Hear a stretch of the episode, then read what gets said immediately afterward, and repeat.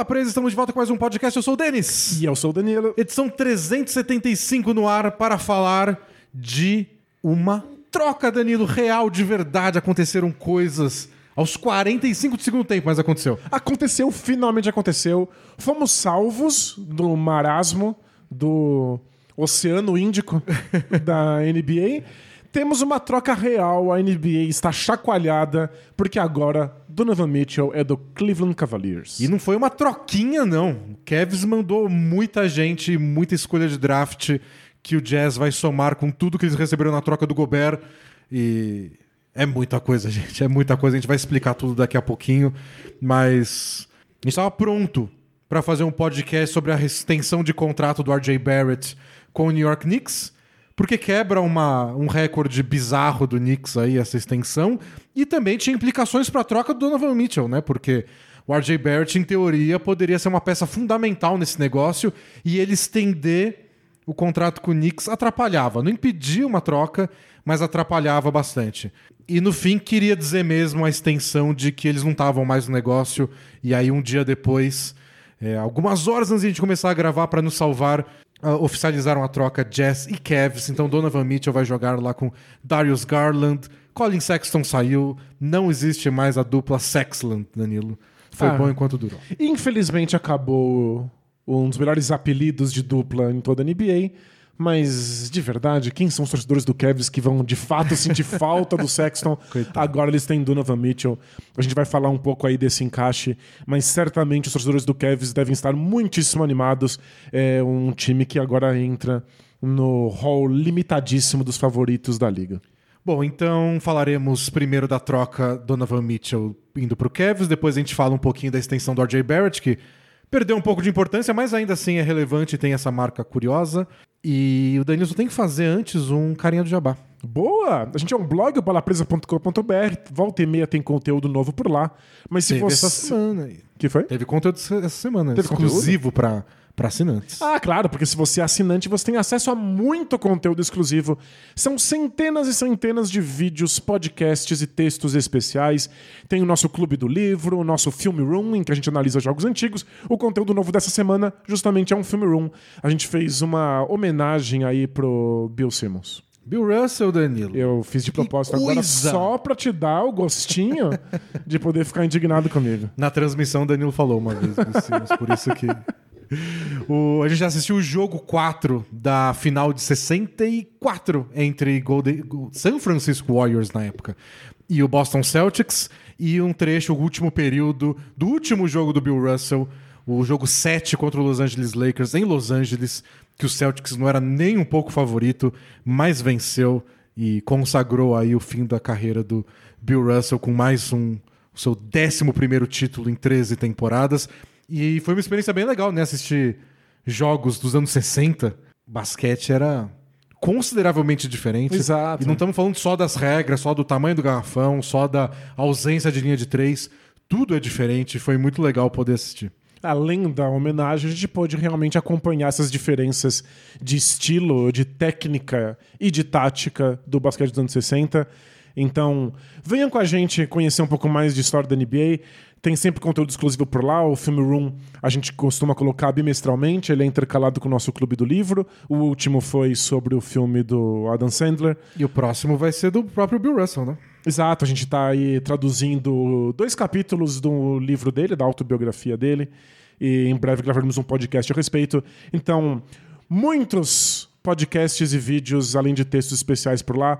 Assine o Bola Presa. E além disso, se você for assinante, você tem acesso à nossa pelada, que a gente sempre fez mensalmente e a gente parou durante a pandemia. Voltamos agora, nesse último fim de semana. Foi a primeira pelada Bola Presa desde a, dessa pausa tenebrosa. Foi muito legal rever rostos conhecidos, conhecer aí uma nova leva de assinantes do Bola Presa, vários rostos novos por lá. Então, Conseguimos assinantes estava pronto para se mudar para o Canadá. E aí o voo dele ia sair de São Paulo, ele veio um dia antes para São Paulo para poder participar da pelada, se despedir. Veio pra São Paulo só pra me dar um toco. É. E aí saiu feliz da vida. É, mas foi legal, a gente conseguiu jogar um pouquinho com todo mundo Quantos, também. quantos Dorflex você tomou? É, eu tomei muitos, até Eu tomei porque vários Dorflex. apanhei consideravelmente. mas foi, foi muito divertido. A gente faz mensalmente, então se você é assinante de Bola Presa, mora em São Paulo, ou está passando por São Paulo, É, participe. É muito legal poder reunir pessoalmente toda a comunidade, a família Bola Presa, num único lugar. Boa. Então vamos falar de basquete? Bora!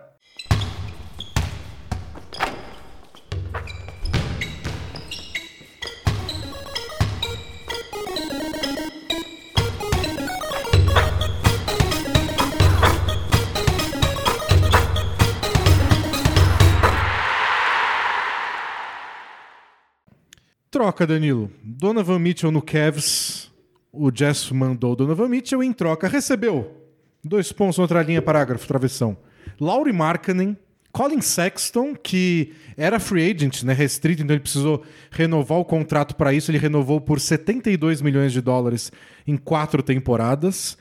Mais o Okair Agbadji, que foi a 14 escolha desse draft que rolou agora no fim de junho. E mais três escolhas de draft de primeira rodada não protegidas. A posição que cair vai para o Jazz, pode ser a primeira escolha, a segunda, a trigésima. E mais dois pick swaps, que são a, a opção do Jazz trocar de posição com o, o Cavs em um draft, caso lhe interesse. Ou seja, caso a escolha do Cavs seja melhor, mais alta que a do Jazz. Então, na prática, eles vão intercalando. Uma escolha vai pro Jazz, na outra ele pode trocar de lugar com, com, com o Cavs. Isso. Depois a escolha é do Jazz, depois pode trocar de lugar, depois a escolha é do Jazz de novo. Porque não pode mandar duas de dois anos seguidos. E isso, lembrando que a NBA não permite que times mandem escolhas de anos consecutivos, porque é uma cláusula aí, uma, uma maneira dos times não se auto-sabotarem. É, O Cavs fez isso. É o Cavs que motivou essa regra, né, no, no começo dos anos 80. Porque você passa dois anos sem pegar nenhum jogador no draft, existe uma chance considerável de que você esteja destruindo o seu banco de reservas, o seu futuro. Então os times acabam se prejudicando muito e aí você tem que impedir os times de se prejudicarem si a si mesmos. É pra te proteger. É, é pra te proteger de É você. tipo a mesmo. gente falar com criança, é pro seu bem. É pro É seu pro bem. seu bem, Você isso. não entende agora, mas é pro seu bem. E aí os times dão um miguezinho aí, dão um jeitinho de, de esquivar dessa regra, permitindo que a outra equipe troque de posição com eles, porque assim você escolhe alguém no draft, É. mesmo que seja numa posição pior. E antes da gente analisar mais passo a passo essa troca, eu queria lembrar que o Jazz, na troca do Rudy Gobert pro Minnesota Timberwolves, também recebeu três escolhas desprotegidas. Eles conseguiram basicamente pacotes bem próximos, né? Então eles têm seis escolhas de draft desprotegidas até em 2027, pelo menos. É muita coisa. E num período curto, né? É, e a- na do Gobert veio uma escolha protegida de top 5 ainda do draft de 2029 e o pick swap, essa opção de trocar de posição com o Wolves, em 2026. E eles também pegaram o Walker Kessler, que foi a escolha de draft desse ano, a escolha 22, assim como eles pegaram o Agbad do Cavs. Então eles têm dois novatos draftados nas primeiras 20 e poucas posições desse draft. E eles pegaram também o Patrick Beverly, que já virou o Taylor Horton Tucker, mais o Malik Beasley, o Leandro Bolmaro e o Jared Vanderbilt. Então, os dois principais jogadores do Jazz viraram um caminhão de escolhas de draft, mais jovens jogadores e mais veterano que, que virou um outro jovem jogador. E tem, tem troca para ser feita ainda. Com certeza, porque o Jazz ainda tem vários veteranos que podem ser trocados e muito provavelmente serão nos próximos dias. Sim, incluindo o Mike Conley, né? Mike Conley, Jordan Clarkson e o, e o Bojan Bogdanovic não tem por que ficarem lá. É, talvez a troca perfeita para o Jazz não, esteja, não exista agora, então eles podem esperar e talvez algum deles comece a temporada no Jazz, mas olha, pode ser amanhã. Pode ser a Pode qualquer ser momento. Pode ser a qualquer momento. Jordan Clarkson e o Bogdanovic são jogadores que seriam extremamente valiosos para qualquer time disputando um título. É, não são contratos muito absurdos, devem ser trocados com bastante facilidade. O Mike Conley é a- a questão. O Mike Conley tem um contrato máximo, ele é bem veterano, o salário é bastante alto e ele vem de temporadas bastante fracas. Né? É, então talvez seja uma troca mais difícil de fazer, porque o, o Jazz não tá em situação de abrir mão de nada, né?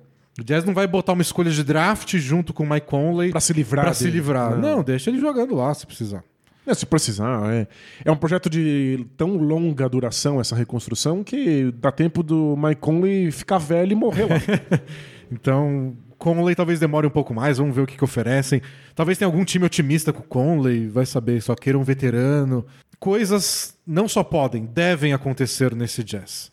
Mas é claro que o mais, o mais importante, não necessariamente, mas nossa ânsia principal é analisar o time que está recebendo a estrela, né? Claro. Como o Cavs vai ficar com o Donovan Mitchell e como o Cavs vai ficar perdendo essas peças.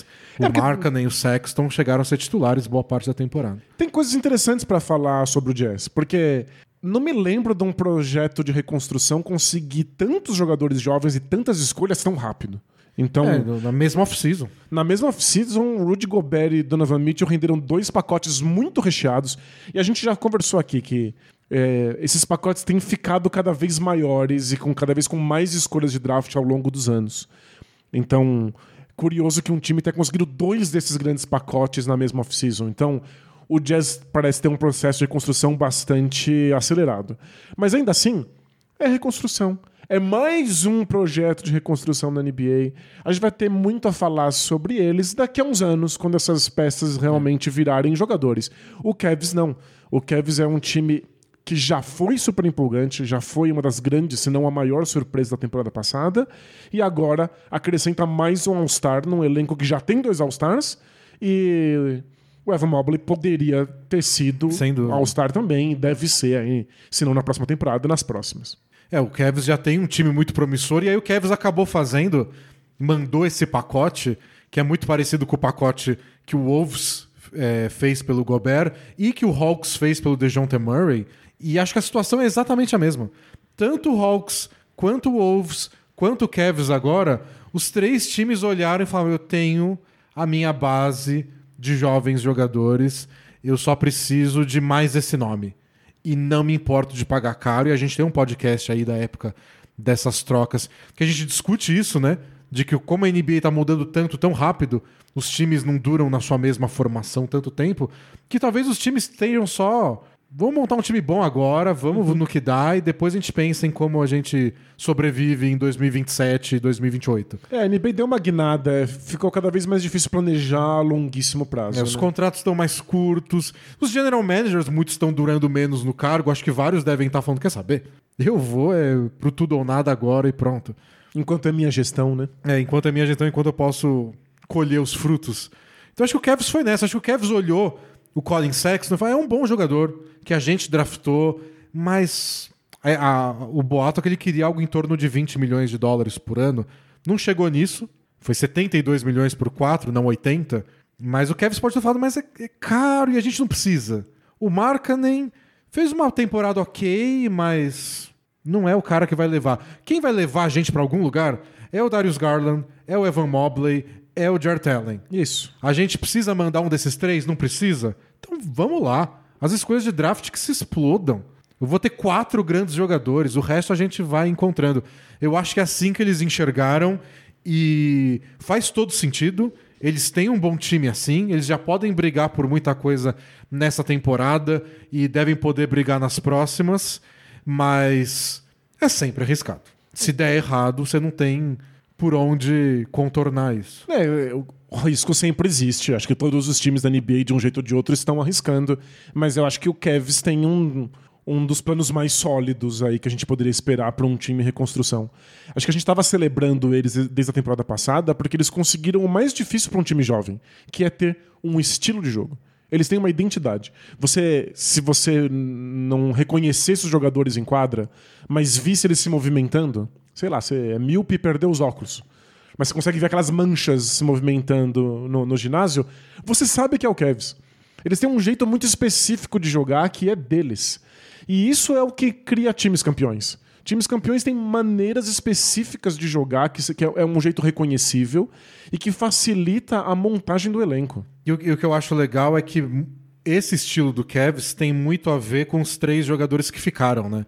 Então é a presença do Evan Mobley ao lado de Jarrett Allen no garrafão, como o Mobley pode proteger o garrafão caso o Jarrett Allen tenha que sair numa troca, mas ser o cara versátil que marca um outro pivô alto ou precisa sair do perímetro, e o Jarrett Allen é aquela presença gigantesca nos tocos. No ataque é muito do, do Garland usando um ou dois bloqueios dos dois pivôs para criar alguma coisa. Eles não perdem isso, e a chegada do Donovan Mitchell não exclui nenhuma dessas coisas também. É, você pode até imaginar, mas Donovan Mitchell gosta de ficar com a bola, né?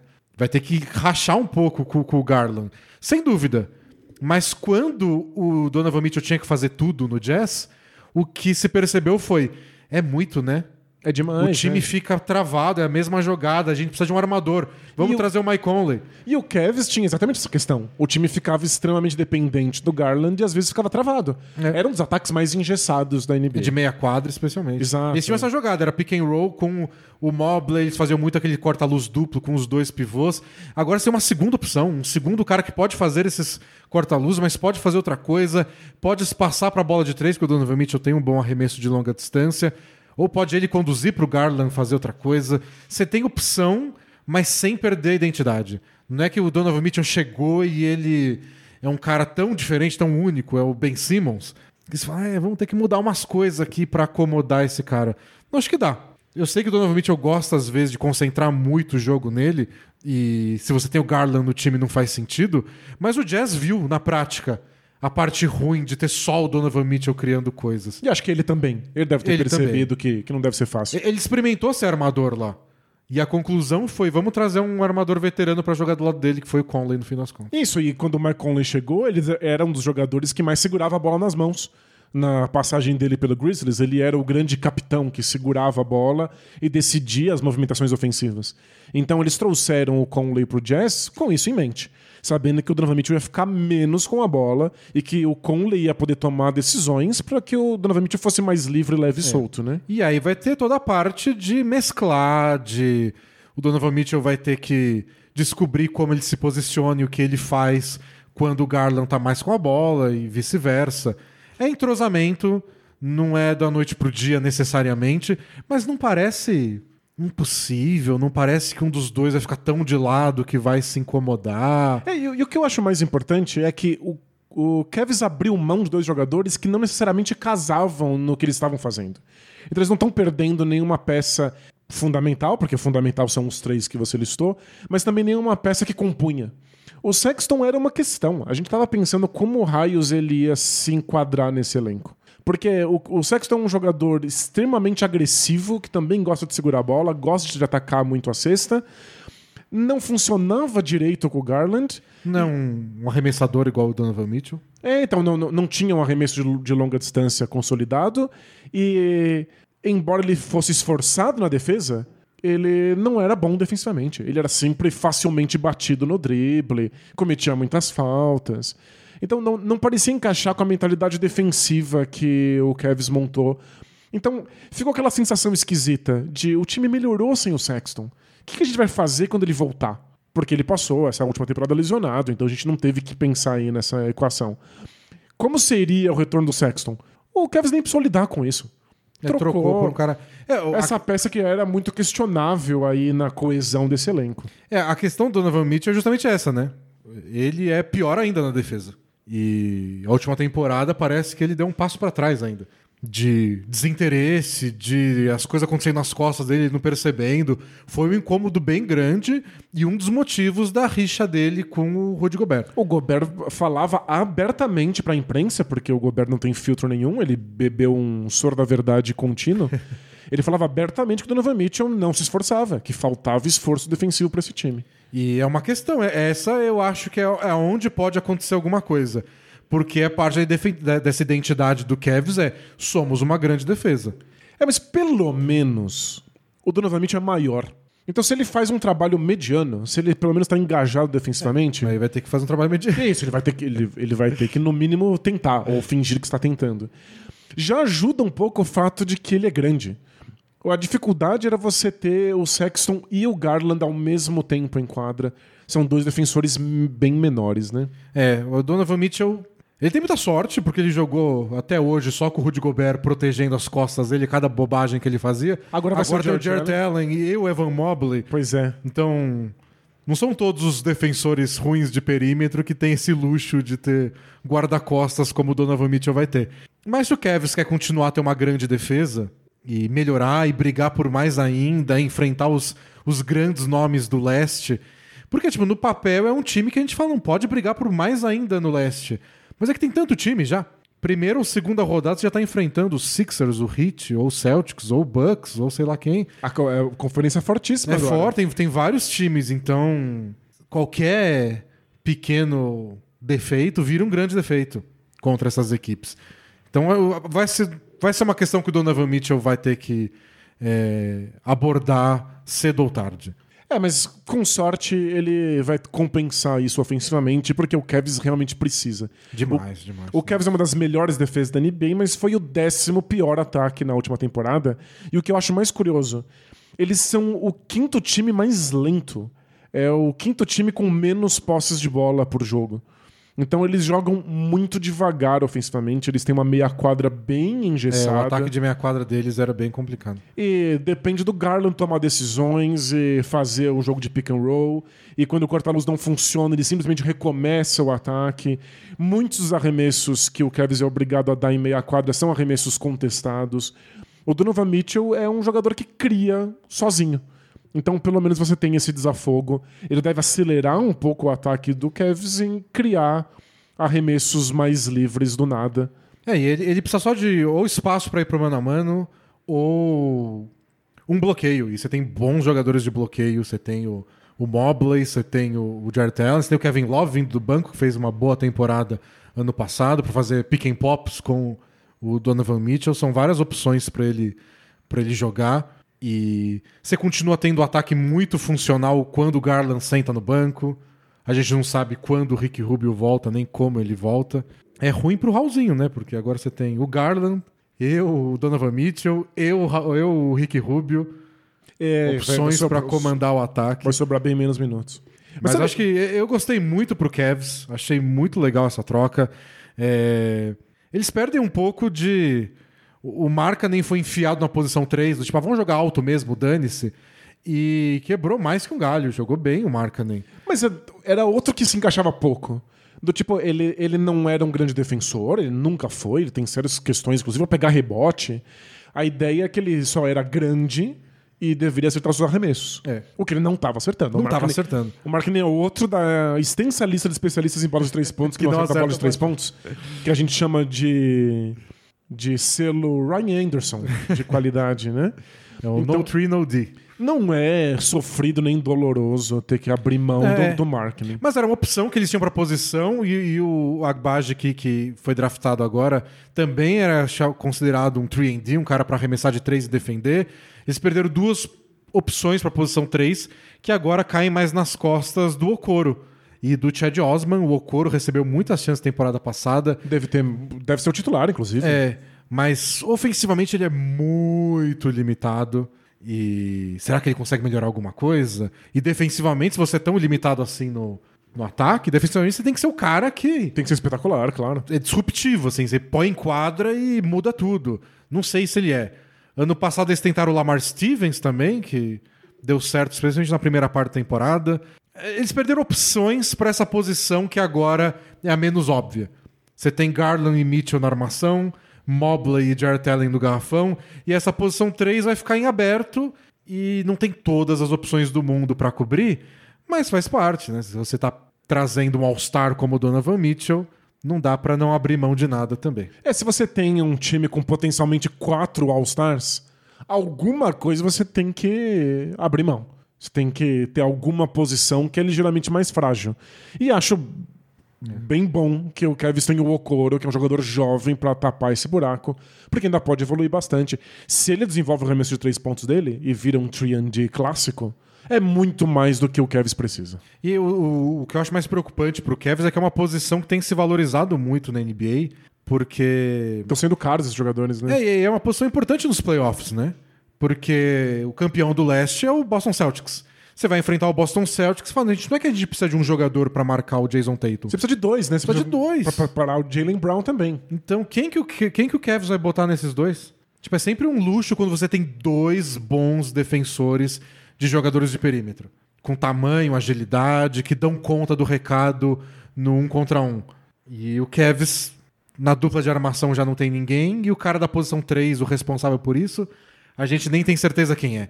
Pode ser o Coro, talvez não vingue. É, a gente vai ter que ver se a mentalidade defensiva do Cavs de, de ter esse elenco que, mesmo não tendo jogadores brilhantes defensivamente fora do garrafão, conseguia ter uma, uma das melhores defesas da NBA, se isso não incentiva o Donovan Mitchell a se tornar esse jogador É, é. que marcaria o Tatum ou o Jalen Brown. E- Porque o Jazz sofria um pouco dessa síndrome das janelas quebradas. É, essa ideia que os Estados Unidos, que no, Nova York, né, desenvolveu há- nos anos 80, de se todos os lugares estão com as janelas quebradas, as pessoas não têm vontade nenhuma de cuidar, elas acabam quebrando ainda mais janelas, porque tá tudo um lixo mesmo. Essa era a defesa do Jazz. tipo, era tão ruim, mas tão ruim a Não defesa era, de né? perímetro. Virou depois. É, Foi uma coisa dos últimos anos, né? É, Também é outra coisa desintegrou. esquisita. Mas ficou tão ruim que parecia que o Donovan Mitchell não tinha nada a acrescentar. Então, por que, que ele vai se esforçar se já é uma porcaria? Agora no Cavs, se ele não se esforça defensivamente, ele vai ficar muito exposto. Vai ficar muito visível que ele é o elo mais fraco.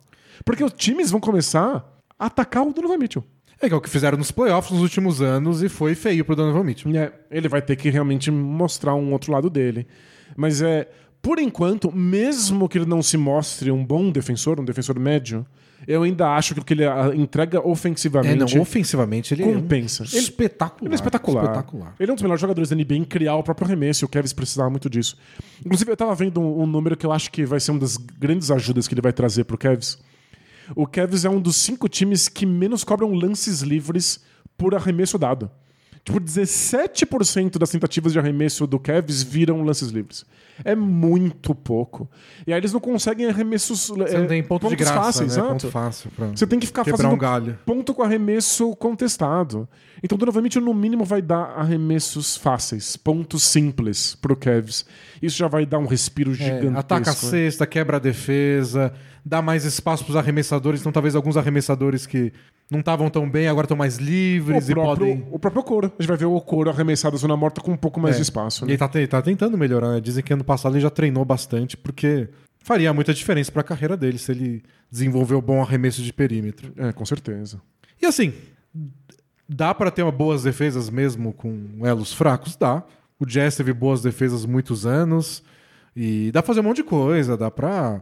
Se você não tem, não brilha nos duelos individuais, você dobra, tem zona, tem tanto artifício pra cobrir isso que não é que se você tem esse cara no seu time, sua defesa é péssima automaticamente. Mas atrapalha. Você obriga seu time a ficar fazendo ajustes e às vezes contra alguns times em especial nos playoffs não dá certo. Talvez algum encaixe não aconteça, mas o Cavs parece um time bem, bem preparado pra isso. É, então a, a gente a, a gente até celebrou. O Cavs jogou muitas vezes com Evan Mobley e até o George Allen no perímetro, marcando em cima, não no garrafão. Eles têm vários modos diferentes de, de defesa que eles podem implementar e que talvez protejam mais o Donovan Mitchell. Não vão deixar ele tão exposto assim pra que todas as equipes adversárias escolham um duelo de um contra um contra ele. E, outra coisa interessante dessa troca pro Cavs é que adiciona uma dose extra de pressão, né? Porque eles estão abrindo mão do futuro deles imediato, dos próximos. Acaba a construção. É, acabou a brincadeira. Ano passado era a história bonitinha. Ninguém dava nada pro Cavs, chegaram a ficar em terceiro, quarto do leste. Aí com as lesões foram caindo, escapou os playoffs na, na, na última. E legal, mas tudo bem. A gente achou que ia dar playoff, mas no finalzinho não deu. Mas beleza, ano que vem estamos de volta. Vocês estão de volta com o Donovan Mitchell agora e ele custou caro. Não que o Donovan Mitchell seja um velho que só tem duas temporadas na frente. Donovan Mitchell tem vários anos pela frente ainda jogando em alto nível. Aliás, bom, o Cavs inteiro, né? É, É. um time jovem, super jovem. Mas você pagou caro por ele. Ficar em oitavo, não sei se agora é tão bonitinho assim. É, é, esse é um time que agora está construído, tem identidade, decidiu seu modo de jogar, vai ter que fazer ajustes pontuais. Esse é o time que vai disputar título pelas próximas cinco temporadas. E quando um, um novato tem uma temporada igual a do Evan Mobley, é, se a segunda temporada não é tão boa, você não fala, ah, mas ele tá se desenvolvendo. É, não, tipo, você jogou a primeira daquela, não pode dar passo pra trás. É isso, o que que a gente está fazendo de errado? né? Exato. Como, como é que a gente faz ele render o que estava rendendo? Então, As expectativas são altíssimas. É. e, é, e isso não é só, tipo, eu acho que a expectativa mudou. Eu acho que envolve os jogadores. Eles devem entrar na temporada empolgados. Se não dá certo, eles vão ter que lidar com essa frustração. É claro. É, pressão interna, é torcida, é técnico. Até é, do o que ponto de eles vista- leem sobre eles por aí. Do ponto de vista salarial, o time já não tem mais margem de manobra. É, eles eles ficaram com esse elenco. Eles escolheram que É. esses são os jogadores que eles vão carregar aí, Os caras baratos são tipo o Mobley, até receber a extensão dele de novato. que é uma extensão garantida. Aí Eles, claro que vão estender o contrato dele. Mas aí vai ficar caro. Vai ficar muito caro, vão, eles vão ultrapassar o teto salarial, eles vão ficar com, com a folha deles completamente travada. Então, é, de certa maneira, o- o- a diretoria do Cavs já decidiu por esses jogadores. E eles tinham três peças de troca óbvias, né? Assim, fáceis, entre aspas. Fazer troca. Fazer troca é fácil, fazer troca boa, nem tanto. Mas uma era o Markkanen, porque com a ascensão do Mobley, ele perdeu um pouco de importância, e com o Kevin Love jogando bem, menos ainda. pois ele é. tinha o espaço dele, mas assim, ele não era longe de ser essencial pro Cavs, como a gente comentou. O Sexton a mesma coisa. E o Sexton, mais do que isso, a gente estava preocupado com a questão de encaixe, É. então muita gente estava dando como evidente a troca dele. E o Sexton, apesar da lesão, é jovem, então tem esse apelo. E as escolhas de draft. Eram as três coisas que a gente imaginava que o Cavs poderia mexer, botar no mercado pra conseguir alguma coisa. Eles perderam as três ao mesmo Ao tempo. mesmo tempo por um jogador. É. Então, é bom que dê certo. E ainda perderam o novato que eles acabaram de pegar no draft. É, tipo, tudo. Botaram todos os ovos na mesma cesta, botaram na mochilinha do Donovan Mitchell e falaram, é você. Confiamos em você. Pois é. Então vai ser, vai ser bem interessante de acompanhar. Mas já foi um dos times mais divertidos da última temporada, né? Não tem por que não ser de novo. É, mesmo que talvez não seja de imediato, seja um processo, vai ser um processo legal de acompanhar esse entrosamento, porque é pra brigar agora. É pra, é pra brigar por pelo menos mando de quadra no leste Com contra certeza. esses outros bons times. Algum não vai conseguir, mas acho que na briga tá. É, precisa estar. E é um dos times mais divertidos de acompanhar. Foi um dos times que eu mais assisti na temporada passada, porque era uma história muito apaixonante. É um dos times mais únicos da NBA. É um, do- um dos poucos times que tá fazendo uma coisa que é só deles. É, você não consegue encontrar muito paralelo. Essa dupla de garrafão é muito própria dele. É. E, E até o estilo que compararam com o Steve Nash, eu achei bem legal. O estilo Steve Nash de armado Garland. tem a ver com, a dupla de garrafão é, que eles e é construíram. muito legal. E é legal quando um estilo de jogo casa ou vem por conta de jogadores que estão no elenco. Então, vai ser difícil emular esse Cavs aí, mas eu imagino que eles tenham um estilo bastante vencedor que vai deixar uma marca forte na NBA pelos próximos anos. E voltando um pouquinho pro lado do Jazz, uma coisa curiosa que a gente já comentou na época da troca do Gobert é que quem comanda hoje o Jazz é o Danny Ainge. A gente contou toda a história naquele podcast, mas o Danny Ainge é o cara que fez a reconstrução do Celtics, né? Ele que trocou o Paul Pierce e o Kevin Garnett por aquele monte de escolha de draft do Brooklyn Nets. Ele já teve nessa situação antes. Muitos jogadores jovens e uma cachoeira de escolhas de draft caindo na cabeça dele. E ele montou esses Celtics aí dos últimos anos que a gente viu com Tatum, Jalen Brown, Gordon Hayward, Kyrie Irving, que deu certo, deu errado, deu certo, deu errado, deu certo, deu errado. E que se ap- apegou em muitos jogadores jovens que eles mesmos draftaram, É. é tudo prata da casa. E vai ter muitos drafts agora, e agora tem a parte de. Acertar. Ter, ter escolha de draft é legal, agora você tem que pegar o cara certo. E o Celtics não acertou todas. O Celtics acertou principalmente quando eles estavam lá em cima, com o Jason Tatum e o Jalen Brown. Algumas outras escolhas lá, quando era a escolha 14, 15, por aí, não foram tão certeiras assim.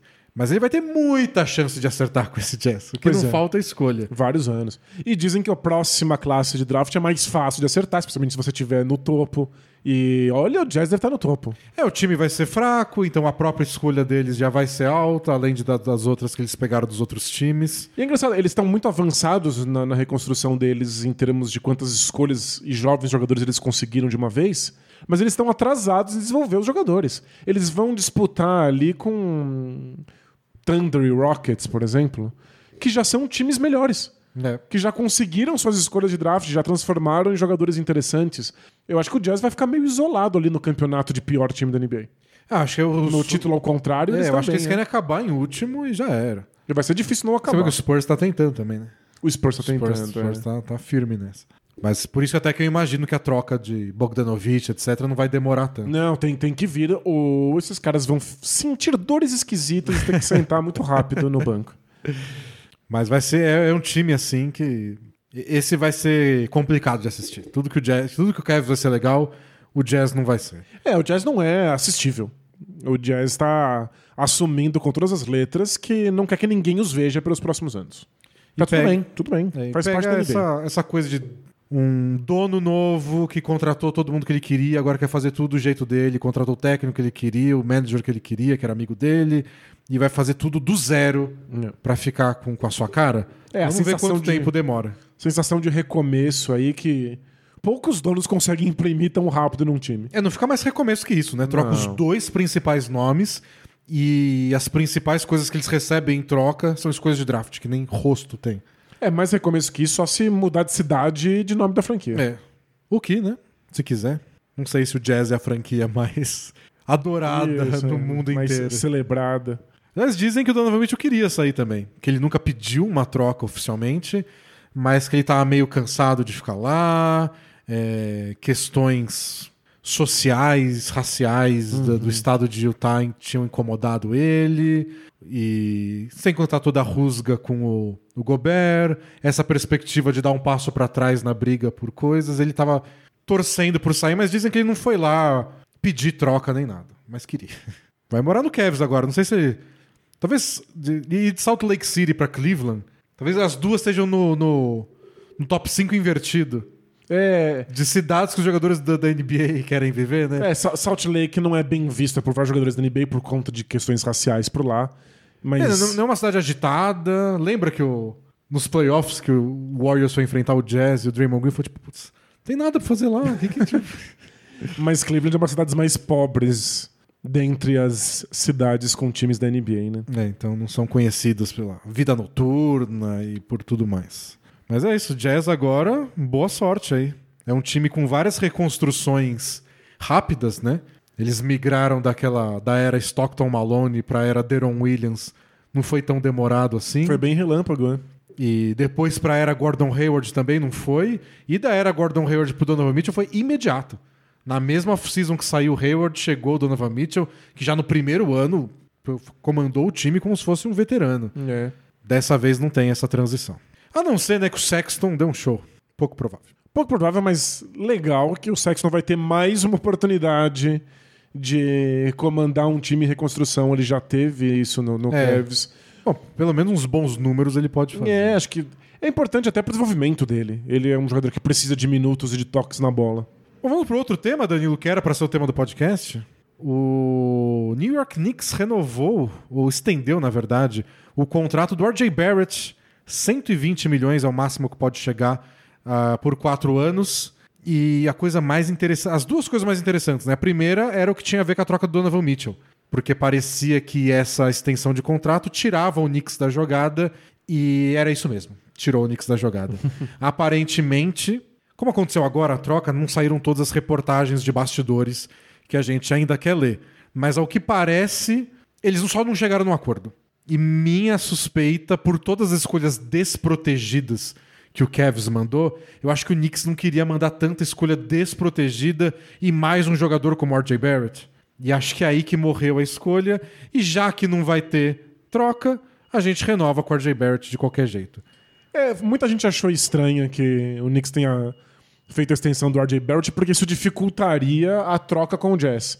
Mas pelo jeito eles só estenderam quando a Porque troca não tinha mais tinha jeito, morrido. né? é. Porque ficava mais difícil porque tinha aquela poison pill, que é a pílula envenenada, que você manda para um time um jogador que ganha um salário tal, mas na prática da troca pela matemática da NBA não é aquele valor exatamente e você deixa a troca mais difícil só para bater salário etc. Ainda mais envolvendo o Donovan Mitchell. Então era só tipo, não vai rolar uma troca. Por que É. vocês deixaram mais difícil? Se era para se era para fazer uma troca, por que vocês acabaram de deixar mais difícil? São tecnicalidades bem difíceis de entender das questões salariais da NBA, mas a questão é, quando a extensão aconteceu, todo mundo entendeu que a troca era só muito complicada de ser efetuada. E só não fazia sentido, porque complicar o negócio. Se vai trocar, já troca antes de complicar. E aí o Jazz que dê a extensão pra ele, e por aí vai. Mas não, não rolou e o dia seguinte, hoje, quinta-feira, comprovou que, o, pelo jeito, o Jazz estava entre as duas propostas, né? Eu, eu imagino ele chegando pro Knicks e "Ó, o Cavs me ofereceu tudo desprotegido. Vocês vão oferecer tudo desprotegido mais o RJ Barrett? Não. Então eu vou pegar do Cavs. É, e é triste pros torcedores do Knicks que passaram aí as últimas semanas sonhando com ter uma estrela como Donovan Mitchell no elenco, mas de certa maneira eu fico feliz que o Knicks pela primeira vez não quis abrir mão de um milhão de escolhas desprotegidas e jogou o futuro inteiro na privada. É porque é, é muito arriscado. Porque o Cavs tem um time muito mais forte pra colocar ao redor do Donovan Mitchell. Muito mais pronto. É- O jovem, consolidado, eles já sabem quem são os jogadores, já sabem qual é o estilo de jogo. É o que a gente falou dos times que pagaram caro, do Wolves. O Wolves falou: eu já tenho o D'Angelo Russell, eu tenho o Carl Anthony Towns, eu tenho o Anthony Edwards. Eu posso pagar caro pelo Gobert se eu não perder nenhum desses três. E a mesma coisa o Hawks. Eu não tô abrindo mão do Trae Young, não tô abrindo mão do Capella, não tô abrindo mão do John Collins. Eu posso pagar caro em escolhas de draft pra pegar o DeJounte Murray, que eu acho que é o cara que vai é, me impulsionar pra frente. Se é mesmo, a gente vai descobrir. Claro, a gente vai ver se, se esse risco vale a pena. Mas é um risco perfeitamente compreensível, porque são times que já estão prontos pra dar esse passo. O Knicks gastaria as escolhas de draft, gastaria um jovem jogador no, no, no, no RJ Barrett pra colocar o Donovan Mitchell junto do Julius Randle, que veio de uma temporada esquecível, e do Mitchell Robinson. É isso? Do Derrick Rose. Do Fournier. É, esse é o problema. O, o Knicks tem um longuíssimo histórico de gastar tudo o que precisa pela esperança de trazer estrelas sem saber com quem essas estrelas vão jogar. Eles são obcecados por ter grandes nomes e fazem sacrifícios que são desproporcionais para ter esses jogadores por lá. Sacrifícios, às vezes, até de abrir espaço no teto, salarial pra poder brigar por um free agent, e o free agent não vai. Eles fizeram todo um malabarismo, trocas, só pra ter esse salário lá e não usa pra nada. Ou gasta depois de jogador pior. E o o que não faltam são histórias do, do James Dolan, que é o, o responsável por essas decisões de bastidores do Knicks, dele pressionando general managers e técnicos para que grandes nomes sejam adicionados ao elenco. E ele nunca ligou de escolhas de draft ou de jogadores de apoio serem completamente jogados fora para esses nomes aparecerem por lá. E às vezes a gente não sabe como um dono de time influencia na NBA. Às vezes é isso. Você chega pro, pro general manager e fala: Eu quero um jogador grande aqui. Se vira. E aí o cara fala: "Ah, Mas vai custar muito escolha de draft. Não ligo pra draft. Pronto. O dono falou essas duas coisas. O general manager, por mais que ele. Se o time fosse dele, ele não faria. É como ele vai agir. E é como o Knicks agiu nas últimas décadas. É, o, o Knicks tá nessa pindaíba desde 2000, desde a aposentadoria do, do, do Patrick Ewing, né? Eles, foram pra final da NBA em 99, que eles perderam pro San Antonio Spurs. Aí em 2000 saiu o Pat Ewing. Isso, eles trocaram no final da carreira e desde então é só desastre. E desde então são uma série de escolhas extremamente questionáveis que envolveram tentar receber grandes estrelas. Algumas vezes eles conseguiram receber, às vezes não, mas eles sempre abriram mão de muitas escolhas de draft e sempre apressaram o processo de reconstrução. E aí houve até um momento em que quem assumiu o Knicks foi o Donnie Walsh como general manager, e ele assumiu com um discurso de vamos com calma, vamos fazer um processo mais longo.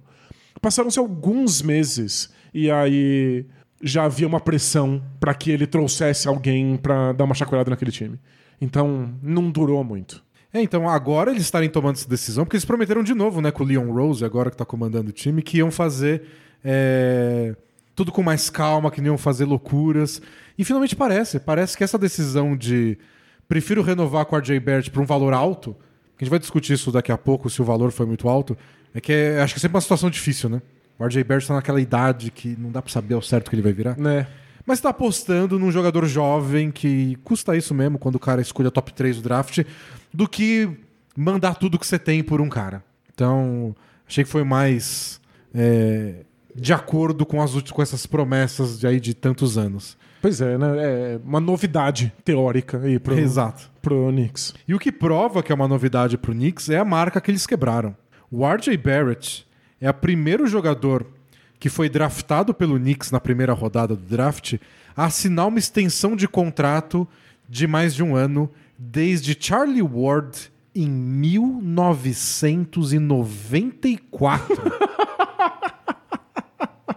1994. Aí É inacreditável, eles não estendem os novatos. é, um jogador de, um, e uma escolha de segunda rodada tava nessa mesma. E se você somar a primeira e segunda rodada, o último era o Charlie Ward em 94, mas nessa off-season já eles estenderam com o Mitchell Robinson, que tinha sido uma escolha de segunda rodada. Então, uma coisa que eles não faziam desde 94, Fizeram duas vezes. dois jogadores nessa off-season. Que legal. O último jogador que foi é, draftado pelo Knicks, que tinha recebido uma extensão, tinha sido David Lee em 2009, mas foi uma extensão de um ano. Então, esses contratos de múltiplos anos não acontecia desde o Charlie Ward. E o David Lee fazia maior sucesso no Knicks, né? É, pois é. Mas eles deram uma extensão de um ano e depois ele foi embora. Pra você ter uma ideia, é, a- a- o recorde ativo agora, o time que fez uma extensão de contrato com um novato pela última vez, novato draftado pelo time, é do Clippers. O último foi o Blake Griffin, que em 2012 foi draftado em 2009, em 2012 eles deram uma extensão de contrato pro Blake Griffin e desde então o Clippers não estendeu o contrato de ninguém draftado por eles na primeira rodada. Na segunda já. Ah, na primeira não. Então, Mas é, é síndrome de time de mercado gigante, que acha que pode adicionar estrelas a qualquer momento e não quer ficar apostando em jogadores jovens. E o que o, o que o Clippers fez de 2012 até aqui? Foi um dos melhores times da NBA em temporada regular, pelo menos. Nos Né. playoffs eles tiveram seus traumas aí, mas foi uma- a melhor fase da história do Clippers.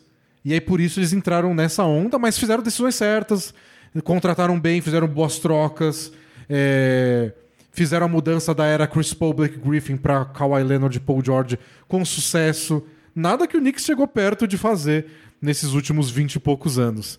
É, se você pegar pelo menos segunda rodada, desde 2016, todos os times estenderam algum novato. O Knicks não fazia de 94 pra cá. É inacreditável. É uma, é uma loucura. É. uma loucura. É, de- é, é, é um nível de urgência de vencer imediatamente, um nível de descaso com os jogadores que eles mesmos escolhem. E, e dá pra estender esse recorde. Porque a gente falou de jogadores draftados na primeira rodada é, e jogadores draftados na segunda rodada. Também você pegar jogadores não draftados que eles trouxeram pro time, também nenhum recebeu extensão de contrato. Foram 24 jogadores draftados na primeira rodada, 22 na segunda, 19 jogadores não draftados que começaram a carreira no, no Knicks. É, eles trocaram por oito jogadores que foram draftados por outros times, mas chegaram no Knicks no contrato de novato e, e mais alguns outros jogadores que estavam.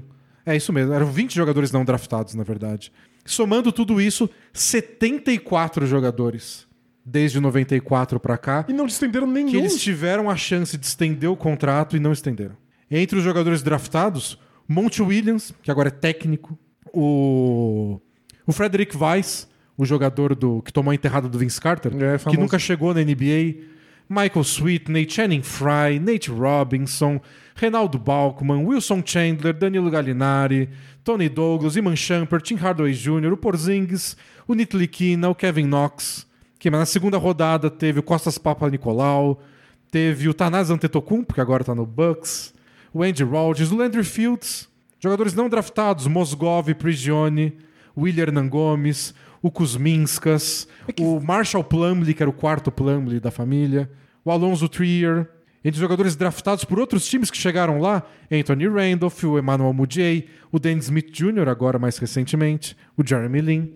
É muita gente. Muita gente, e o Knicks abriu mão de todo mundo. E vários desses são umas trocas completamente duvidosas.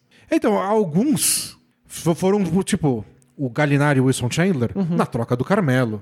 Foi pra trazer o Carmelo. Mas não, não, não. Mas é abrir mão de- do futuro por uma estrela. Que no fim das contas mal chegou na segunda rodada. Pois é. Eu fiz aqui um, um resuminho de todos os momentos em que o Knicks quis trazer grandes estrelas e, e fez grandes burradas desde 2000. Não é, sei é se- um, é um post pra assinantes, né? É um post para assinantes que é escrito em 2019. Eu dei uma, uma passada por lá e atualizei aqui com, com os últimos passos.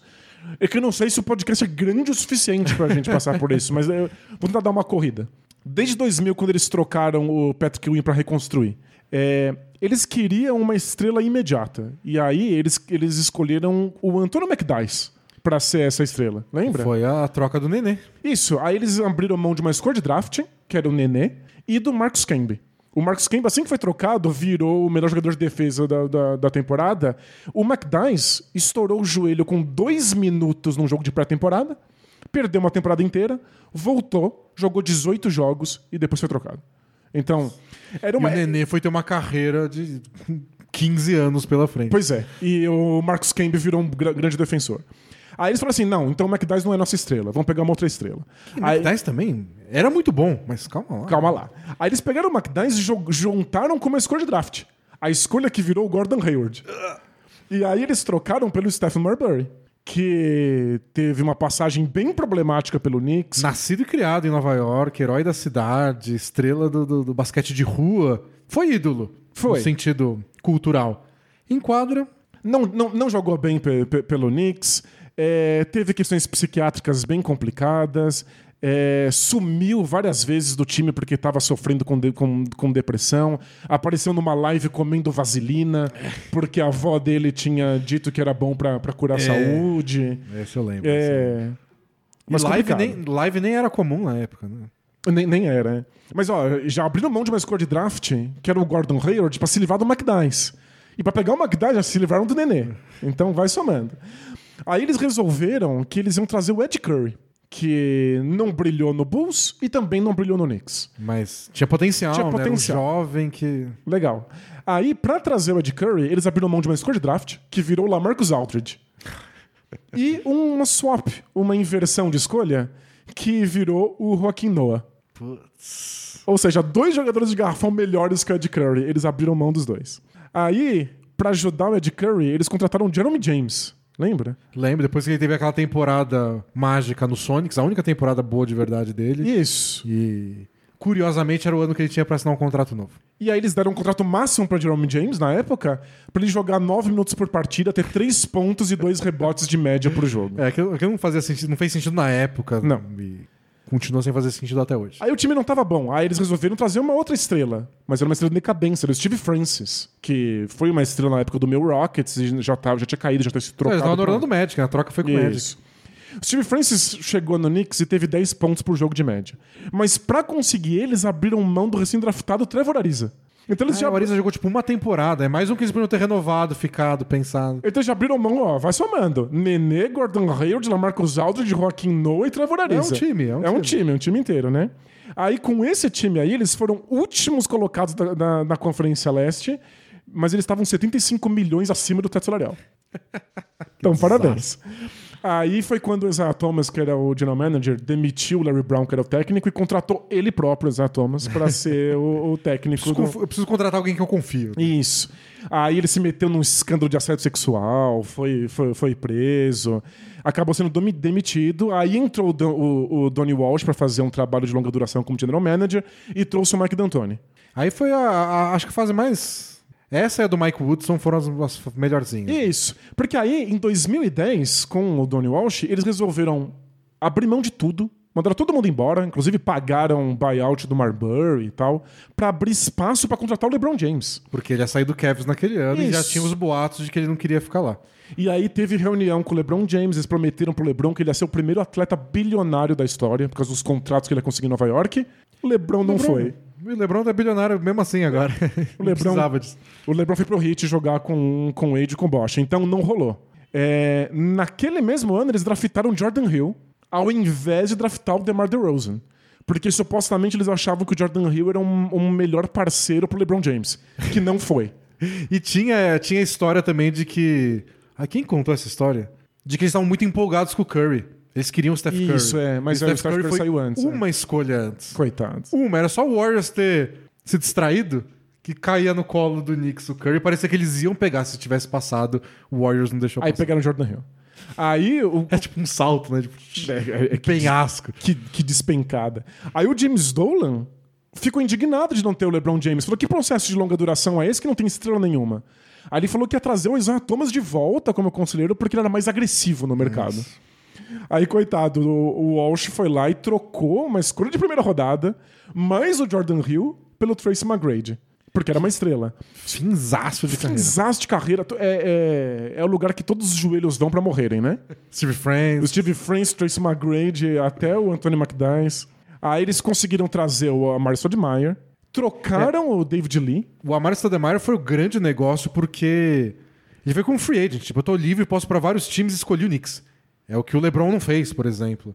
Foi o grande momento que o Knicks achou que agora vai, agora a gente tá convencendo as estrelas a vir para cá. Mas eles trocaram o David Lee para abrir espaço para receber o Carmelo. O Carmelo falou que queria jogar lá, mas eles não quiseram esperar uma temporada. É, porque o Carmelo ia virar free agent e podia ir de graça, entre aspas. Então, esse é o problema. Ao invés de contratar de graça o Carmelo, eles quiseram acelerar o processo, garantir também, óbvio. É, porque vai que o Carmelo muda de ideia, né?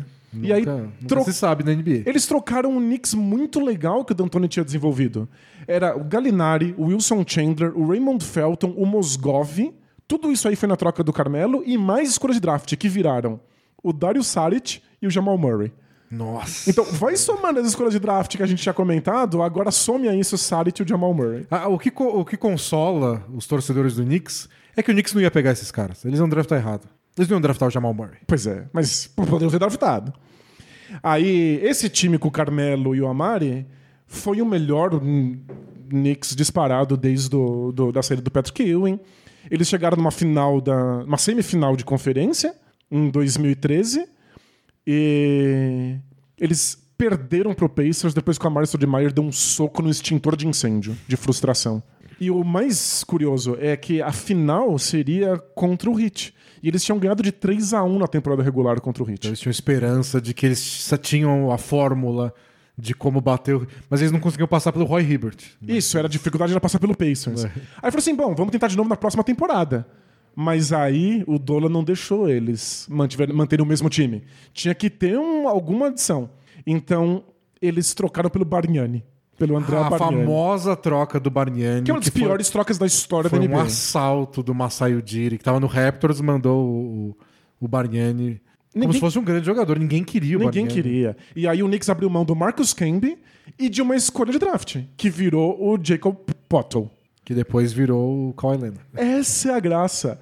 O DeRozan mais o Potter virou o Kawhi Leonard. E lembra que em vez do, do Jordan Hill, eles poderiam ter escolhido o DeRozan. É verdade. E Eles pod- em vez de pegar o a eles poderiam escolhido o dupla. Potter. Eles poderiam ter o DeRozan e o Potter pra mandar pelo Kawhi Leonard. Eles não fariam isso também. E aí, depois disso, veio o Phil Jackson, teve o esquema de triângulos, Derek Fisher de técnico. É, não, só- Deu tudo errado. Aí eles tiveram a pior campanha da história deles em 2014, 2015, com 17 vitórias.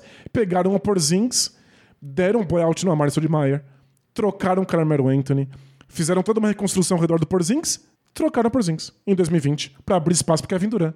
Que não, veio, foi. Nem o Kyrie Irving. Então, em 2010, eles abriram espaço pro LeBron, não foi. Em 2020, eles abriram espaço pro, pro. Kevin Durant, e não foi também. No meio do caminho, eles perderam um time espetacular de escolha de draft. Nossa. Então, tipo, é isso. Eles são incapazes de ficar com as suas escolhas. De esperar um pouco. Esperar um tiquinho, porque eles querem estrelas imediatas. E aí, como você disse, eles não renovam, eles não estendem os contratos dos jogadores que eles de fato pegam. É porque metade disso aqui é draft ruim e a outra metade, que é draft ok ou bom, eles trocam antes da hora, eles trocam antes de, de ver o que vai virar. Então, É muita pressa. E quando o Duran não aceitou tudo ir, dura pouco, né? Tudo, nada se desenvolve. horroroso. E quando o Duran não, não foi, eles também fizeram contratos curtos com jogadores ali pra tapar um buraco pra até uma próxima estrela aceitar. Nunca é uma reconstrução. Eles nunca estão cultivando jovens talentos. É, e agora a sensação, a gente não sabe ainda exatamente como foi o processo, mas tudo indica que é só eles segurando a onda. Falando, não, eu não vou abrir mão de tudo pra ter uma estrela, um cara de renome, porque um cara de renome só não vai resolver. O Carmelo Anthony não resolveu no auge da carreira dele, não vai ser o Donovan Mitchell, vamos esperar. O RJ Barrett melhorou muito temporada passada, dá pra sair coisa daí. Não sei se é o melhor time, não sei se vai dar certo, mas que é uma mudança de postura é. Que não quer dizer que só a postura era a coisa certa, né? Você precisa escolher o cara certo que você vai renovar. É claro. E o RJ Barrett, como a gente falou mais cedo, tem essa questão. Ele, ele é tão jovem, ele começou, a, a primeira temporada dele não foi tão boa, a última ele pareceu mais pontuador, mais agressivo, mas são poucos, é pouco tempo, né? Então é um momento onde o jogador tá lá para receber a extensão dele, mas ninguém tem certeza sobre exatamente o que ele vai ser. A estrela do Knicks, uma boa terceira opção ofensiva, sei lá. É, não dá pra saber ainda. Mas. Mas pelo menos parece o Knicks pensando pela primeira vez no futuro. É, e, e em passos mais controlados. Pois é. E se você, assim como o Knicks, está pensando no seu futuro, talvez você queira saber da Alura. Momento Alura. É porque está de volta na Lura. A imersão deve. Está de volta e pela última vez. É sua última oportunidade para fazer a imersão dev com todos os professores da Lura, com a comunidade no Discord, com todo o apoio que você precisa para sair aí desse curso gratuito de 10 aulas já programando. São 10 aulinhas de graça, não precisa ter nenhum conhecimento prévio. Não precisa ser aluno da Lura. Não, você só ir lá, entra no link que está na descrição aí do vídeo ou do podcast, clica, bota seu e-mail lá, as aulas vão chegar para você, a live de abertura, que acho que já é no dia 2, já é amanhã. Isso, né? é. Essa sexta-feira você está ouvindo a versão editada, a live de abertura para você entender como vai funcionar. E as aulas começam no dia 5 de setembro, vão até 16 de setembro. Então corre aí, é o último aviso aqui no Bola Presa de que vai começar a imersão dev. Se você quer pelo menos tirar a dúvida, você não sabe ainda se você quer é, essa vida pra você, 10 aulinhas pra você escrever umas linhas aí de código, se sentir poderoso e ver se é o que você deseja pro seu futuro. Isso. É um jeito de abrir uma porta pro futuro. É uma possibilidade a mais aí que você pode acrescentar no que você já faz, ou se você quiser mudar completamente de carreira. E é de graça, não custa uma escolha de draft, não custa o RJ Barrett, é só custa seu tempo. Que é Pois é. valioso, mas não tanto quanto o contrato do RJ Barrett. Então, aproveitem. Vai ter, inclusive, a adição de, de Libras lá para quem, pra quem precisa dessa, dessa ferramenta. É, é a última chance de vocês fazerem essa imersão dev. É imperdível. Boa, então vai lá, o link tá na descrição, aproveite, conta como foi depois. E se a gente mudou a sua vida, né? Igual, não a Lura, a gente, por avisar da Lura, mudou sua vida. Temos mais coisas pra falar do New York Knicks? É, vamos ver aí qual é o próximo passo do, do Knicks, já que não vai ter essa estrela. É, já que vai ser em passinhos curtos. Eles né? vão ter essa paciência aí? Porque uma coisa, pra ficar clara, é que talvez não tivesse que fazer a troca mesmo. Beleza. Mas não é como se o time fosse bom, né? Definitivamente não é um time que tá no mesmo nível dessas novas forças do leste. É, o leste tá com vários times fortes, outros times em ascensão. E a gente vai começar o preview aí nas próximas semanas. Não acho que a gente vai colocar o Knicks lá em cima. Então eles têm que engolir seco e falar: não, a longo prazo vai valer a pena, é melhor não fazer um mau negócio. Se for trocar nossas escolhas de draft, a gente troca por outro jogador que a gente não precisa. Que a gente possa proteger umas escolhas. Isso, não precisa mandar todas elas. Não envolver o RJ Barrett, não envolver talvez o Quentin Grimes, que é um jovem que dizem que o Jazz estava bem interessado, Eu já estava babando, né? mas que o Knicks talvez esteja também. E, bom, tomaram decisões agora. Uma coisa que eu acho importante só, É. pra fechar, é, que é importante numa franquia que pensa no futuro, comunicação, né? Porque otimismo com o Quentin Grimes, mas o Thibodeau tem esse otimismo? Porque eles trocaram pelo Cam Reddish e o Thibodeau não quer o Cam Reddish. E agora dizem que o Lakers quer o Cam Reddish. E talvez pensem em alguma troca. E aí? Vai botar os caras pra jogar ou não? É que o, o Knicks tem essa questão, né? É, parece que o- as pessoas envolvidas não estão na mesma página.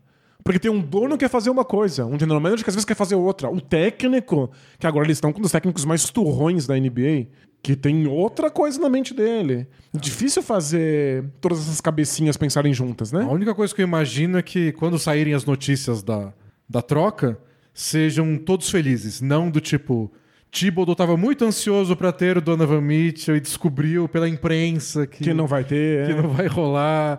Então, é, é só a única coisa que eu espero pro Knicks não desmanchar mais uma vez. Bom, Danilo, eu pensei em, pra nossa maldição bola presa KTO, abrir aqui as apostas de longo prazo pra próxima temporada e ver como é que tá o Cavs. Ah, o Cavs deve ter subido, né? E se não subiu, a gente aproveita. Porque não tem como. Agora o Cavs é um dos candidatos ao título. Porque tem. Você acha que é tanto? Acho que o sim. título? Sim. Acho não? que, é muito, acho que é muito jovem. É um time Ah. muito jovem. Mas pode acontecer. Ah, tem, tem uma. Tem uma porcentagem de chance. Tipo, a KTO não deve estar pagando. Vamos ver quanto a Catel tá pagando. né? Vamos ver se eu acho.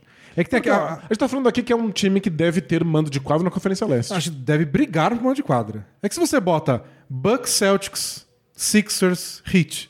São quatro times com mando de quadra já. O Kevin vai ter que ser melhor que algum desses quatro. Perfeito. O que dá. Mas não é dado assim. É. A questão é, dá pra ter mando de quadra. Se dá mando de quadra, caramba, ele é melhor do que o, pelo menos Isso. um desses cinco times. E tem o Se é Nets. melhor do que um desses cinco times, tá brigando lá Dá pelo... pra sonhar. Dá pra sonhar, dá pra sonhar. Ó, tem um dinheiro aqui, Danilo, que estão dando pra gente. Conta pra mim. Não é muito, paga pouco. Mas a, a KTO liberou aqui nas apostas de longo prazo o vai pros playoffs ou não. E aí você escolhe o time e aposta se vai pros playoffs ou não. Perfeito. O Cavs paga 1,35, que não é muito, pra ir para os playoffs. Ok. Eu tô confiante que os playoffs vão. vai. Para os playoffs tem que ir, não tem como não ir. Aí não vai pagar muito, mas dá pra. É, são, é, dá pra multiplicar o dinheiro. Tipo, se a gente apostar 15 mangos, vai ganhar 20. Não Legal. é muito. É, com esses cinco a gente já faz uma outra aposta mais idiota, né? Ex- Exato.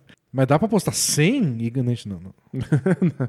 Aqui não. Mas 15 dá. Não vai pros playoffs, não é possível, né? Tem que ir, tem que ir. Tem que, é, é bem isso. Seria, seria uma catástrofe não ir. Acho Seria que esse é uma o ponto. catástrofe. né? Mas a KTO não vai ligar, ela vai só pegar o dinheiro. Agora vamos ver se tem, tipo, ganhador do leste, alguma coisa assim. Ver quão bem cotado está o Kevs pra esse tipo de, de, de conquista. Pra ver se, se, se a gente tá muito fora da curva.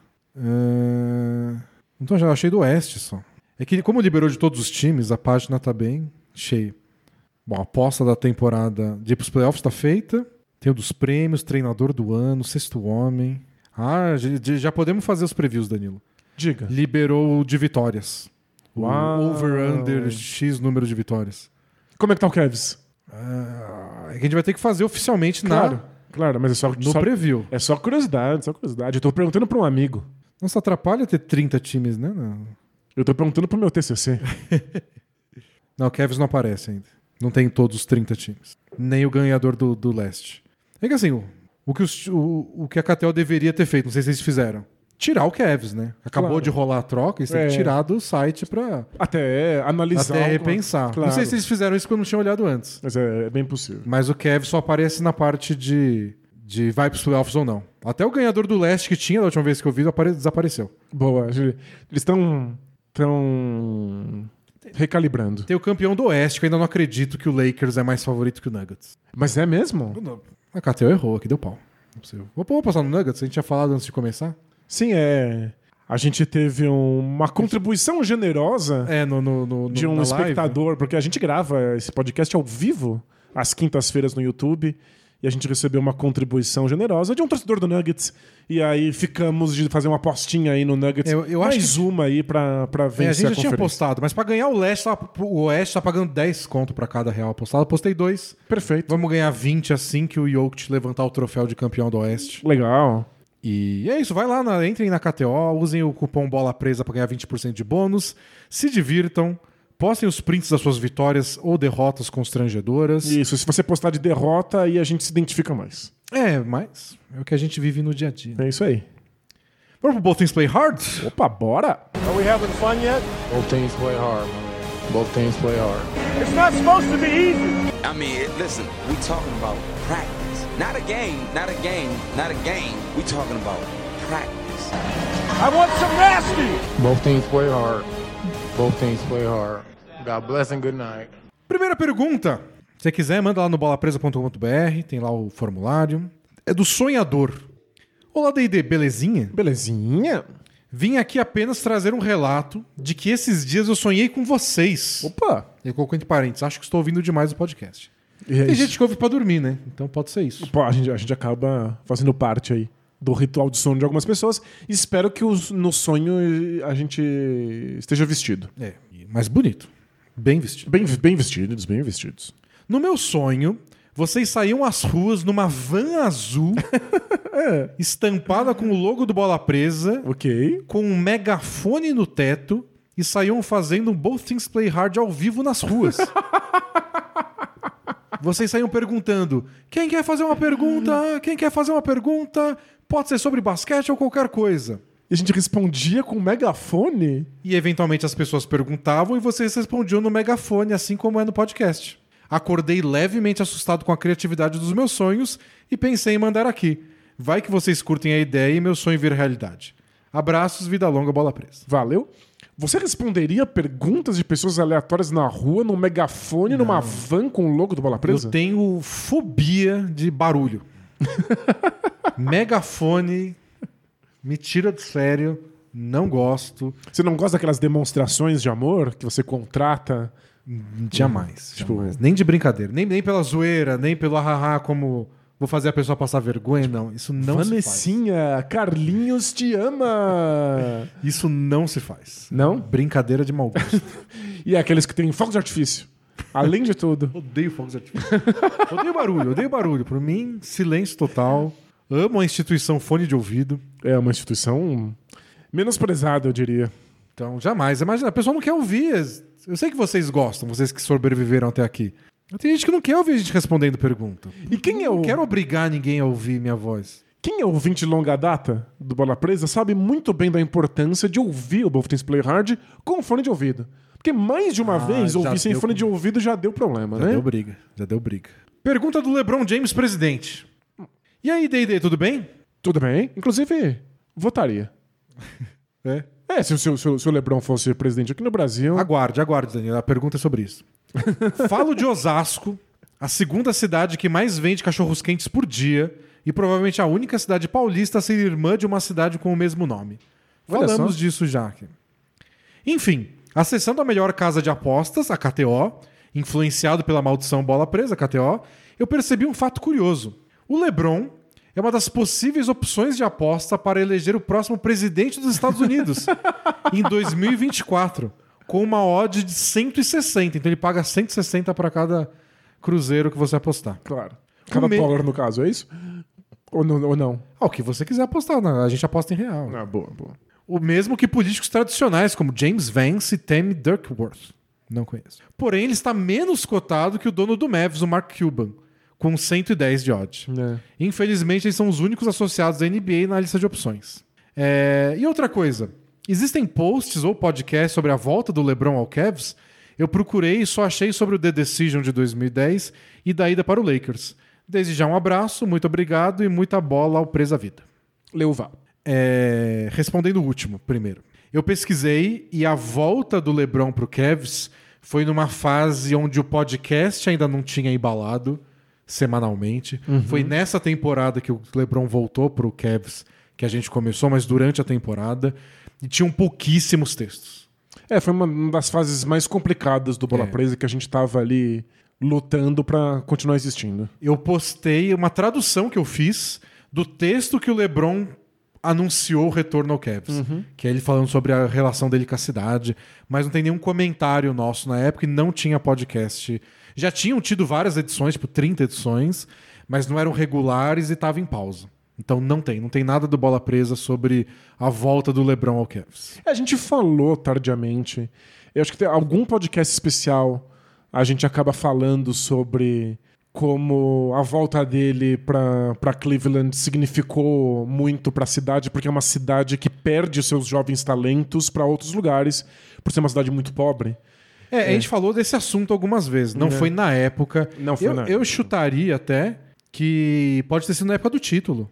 Porque Pode ter o, sido. o significado, né, do... É. Várias, o- o- as jovens mentes de Cleveland vão fazer faculdade em outros lugares. O que é uma coisa muito tradicional nos Estados Unidos, você fazer faculdade de outras cidades que não a cidade em que você nasceu ou vive. Mas elas nunca voltam, elas não retornam. É, Então tem um êxodo muito grande de, de talento em Cleveland.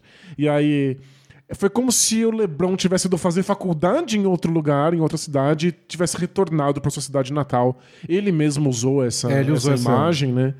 Então foi uma mensagem interessante, como se tentasse convencer a- os grandes talentos a retornarem para casa. Então foi bonito, foi passou uma mensagem que a gente aqui no Brasil não, não tem acesso pegaria, porque não. é, a gente não tem essa questão geográfica tão forte, né? Bom, abri aqui e o favorito na eleição presidencial segundo a KTO é o Donald Trump para a eleição 2024. E aí eu fui descendo para ver e vários outros nomes aparecem na frente do LeBron James, tipo Kanye West. então, de, a Oprah Winfrey, Jeff Bezos, George Clooney, O George Clooney? É, então, Acho não, que não chutaria sério. que é o LeBron James, mas aí tá nós. Até porque o LeBron falou essa semana, ele deu uma entrevista pra. Que revista que foi a Slam, né? Que ele não quer só jogar com, com o filho dele mais velho, o Bronny, ele quer jogar com o Bryce também. Que tá agora, o quê? No segundo ano do ensino médio, tem quatro. O LeBron quer jogar até 2030, então É, não vai dar pra ser presidente em tempo. 2024. Não. Talvez seja por isso que a KTO não tá botando ele mais em cima. E eu acho muito engraçado, né? Especula-se que muita gente fora da política possa, de fato, chegar ao cargo da presidência. O que não costuma acontecer, nem deveria acontecer. Bom, mais pro fim da lista tem a, a Meghan Markle. E o último da lista da KTO é o Bill Gates, paga 330. A gente que nunca Informei. nem especulou, né? Informei. Que bom. Mensagem de uma menina não amarela. Oi, lindezas, tudo bem? Tudo bom? Me chamo Maggie. Ela é não amarela por causa dos Simpsons. Ela é a Maggie, mas ela não é a é Maggie dos Simpsons. Entendi, entendi. Me chamo Maggie, tenho 21 anos, sou estudante de administração e acompanho Bola Presa desde o início do ano. Desse ano. A, a princípio forçada pelo meu namorado, Sinto muito. que já é ouvinte de vocês há alguns anos. Beijo, Caio, te amo. Ainda não entendo muito de NBA, então fico boiando na parte que vocês falam de basquete. Mas amo o Both Things Play Hard. Legal. Começa assim, depois que vai ver, gosta de basquete. Isso, daqui a pouquinho. Esses dias aconteceu uma história bem esquisita na minha vida. Então achei que seria hora de escrever pra vocês pela primeira vez. É hora, é hora. Tô sentindo, hein? Antes de mais nada, caso vocês estejam se perguntando, sim, meu nome é Meg, porque quando minha mãe estava grávida, ela assistiu um episódio dos Simpsons e achou bonito o nome da bebê. Olha só, tem o nome do bebê dos Simpsons. Na minha vida toda, eu nunca havia conhecido nenhuma outra Meg. Mas por incrível que pareça, nesse último semestre entrou uma Meg na minha faculdade. Inclusive, meu melhor amigo está namorando com ela. Incrível, Essa é. incrível. A vida é uma simulação de computador. Que, que mundo pequeno. Aí outro dia, do nada, recebo uma mensagem direta no Instagram de uma mulher puta da vida me xingando de tudo quanto é nome. Dizendo pra eu largar de ser piranha e que eu não deveria me meter com um homem casado, pai de dois filhos. Uau! Fiquei sem saber o que fazer, pois eu nem conhecia a criatura e não tinha ideia do que ela estava falando. Horas mais tarde, recebi outra mensagem da mesma mulher pedindo desculpas, dizendo que havia me confundido com outra menina, pois tinha pego o marido trocando mensagens estranhas com uma outra aluna no WhatsApp.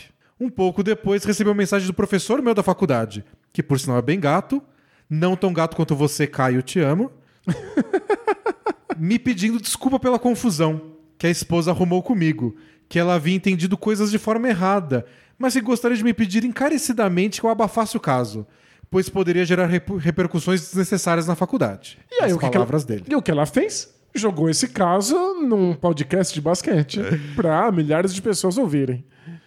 Não precisei ser nenhuma Sherlock Holmes para deduzir que o professor está tendo um caso com a outra Meg da faculdade.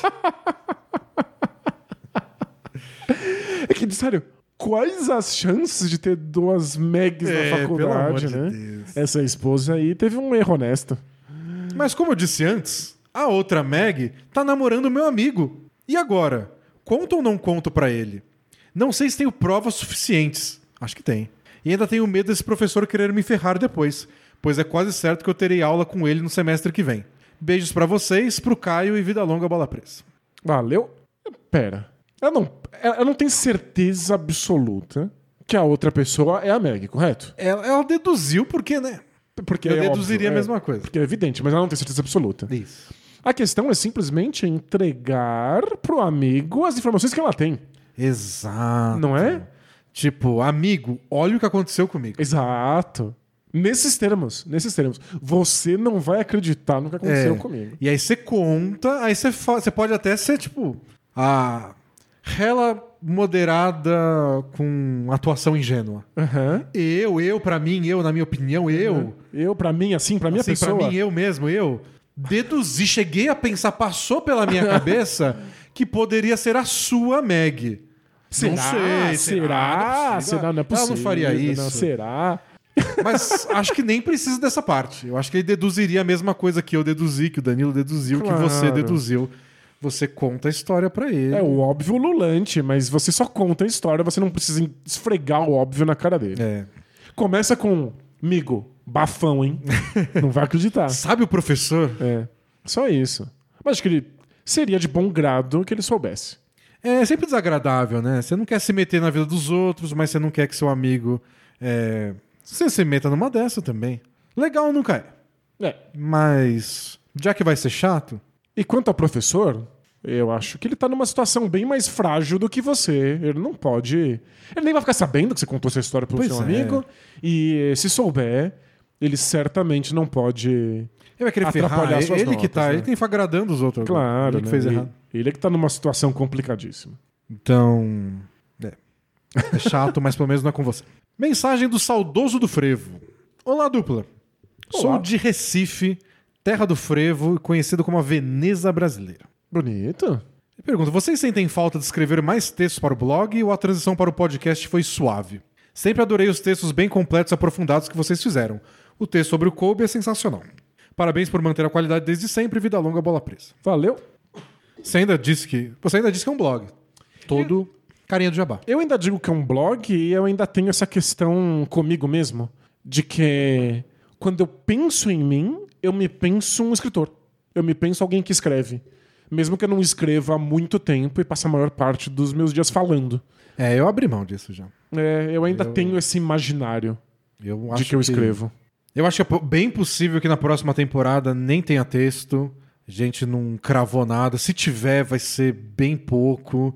É, é chato porque a gente sabe que tem gente que gosta. A gente sempre gostou de fazer, mas não tem um motivo claro, tipo, eu não quero fazer mais. Sempre foi. Eu quero, mas não consigo, não sai, trava. Não é claro pra gente também por que a gente parou de fazer. É, é- Mas não sei, eu gosto mais de podcast. De fazer podcast. Acho que agora eu também. Mas eu ainda. Ainda acho que eu me identifico muito. Tem uma, uma, uma questão muito identitária ainda com a escrita. Mas é que eu acho que o, que o que aconteceu foi.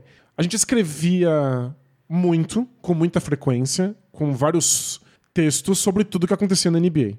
E alguns desses textos eram mais elaborados, eram mais profundos, eram. é, tinham mais pretensões. E os outros eram mais corriqueiros.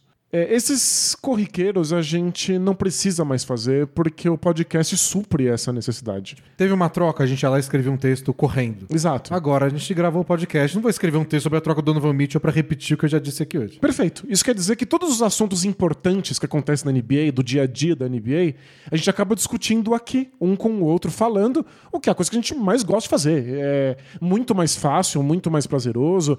Tem a resposta imediata de vocês que estão assistindo o podcast ao vivo que mandam as mensagens pra gente. E eu sei que tem um público que prefere texto, que gosta de texto, que preferia essa análise da troca em texto, mas pra gente só não faria sentido fazer duas vezes. Claro. E vamos ser bem, bem sinceros. Quando a gente fala, chega em muito mais gente. Muita, muito mais gente escuta ou assiste no canal Do do, YouTube lê. do que lê. a Sempre gente, foi assim. A gente sempre soube, os números de leitura são muito baixos. As pessoas não estão acostumadas a ler na internet, muito menos textos gigantescos como aqueles que a gente costumava produzir. E- Mas pelo menos quando a gente começou a fazer, é, não tinha tanta opção. Não existia podcast. Claro. Os vídeos eram bem limitados. Tinha YouTube, mas não tinha youtuber produzindo conteúdo diário sobre NBA. Então, o hábito era escrever, era ler texto mesmo. Você entrava na internet pra ler coisa, não pra assistir coisa, não pra é. ouvir. Então a- agora a gente produz esses podcasts, eles suprem aquilo que a gente usaria o texto pra comunicar, chega em muito mais gente. E aí o resultado é que o texto ficou guardado pra coisas que são muito profundas, que são grandes pesquisas, que são textos com mais pretensão e que não caberiam aqui numa conversa. E aí, esses textos dão muito trabalho de fazer. Às vezes levam meses para serem produzidos.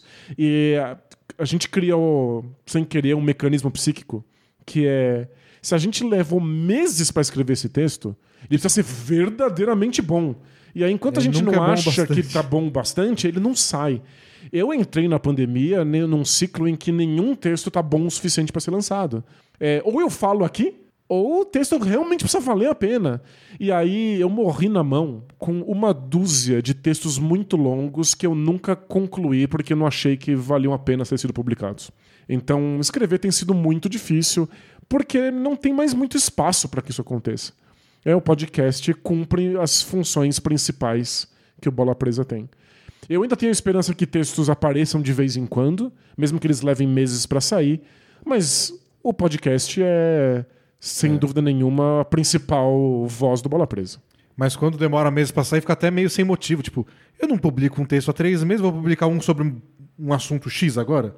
Se eu pu- publicar o texto de uma troca, vou ter que publicar um texto de todas as trocas. E aí tem que ser um evento cósmico pra, pra justificar o texto e a gente entra nesse loop. e- Eu morri na mão com um texto de 12 mil palavras sobre o Utah Jazz. O Utah Jazz que agora não, Não existe. existe. mais. É, é isso que aconteceu. É, mas aí, minha analista que lide com isso. Vocês continuaram tendo os podcasts, a gente continuou falando enquanto isso acontecia. Mensagem do George Harrison, o melhor Beatle. Fala o Walter White, Jess Pinkman da esfera basquetebolística. Tudo bem com asterisco? Asterisco. Você Sou- não assistiu ainda, né? Não. Mas vou assistir, vou assistir. Tem que assistir. Eu garanto. Antes de 2030. Opa, antes do LeBron ser É. presidente dos Estados Unidos. Sou de Marília, capital nacional do alimento. Achei vago. Mas qual, é, qual o alimento? Todos os alimentos? Não É pode. pretencioso demais. Não, tem que escolher um. Tem a capital do morango. Não é né? possível que Marília seja a capital do alimento. Não, tá, tá errado. Marília, cidade, Wikipedia. Não pode ser. Alimento. Tem um parque fabril no setor de alimentos. É comum que bairros do município recebam um aroma de doces, biscoitos e chocolates por diversas vezes ao dia. Já que empresas como, não vou falar porque não patrocina, funcionam ininterruptamente. então não sei se é, mas os bairros cheiram comida. Ok. Mas tá aqui, ó, tá certo, né? A Wikipedia tá falando. Hoje, Marília conta com aproximadamente 50 indústrias na área alimentícia, sendo conhecida como a capital do alimento. Ou, ou alimento. O alimento. Essa instituição aí, o alimento. Você tá com fome, você vai pra onde? Marília.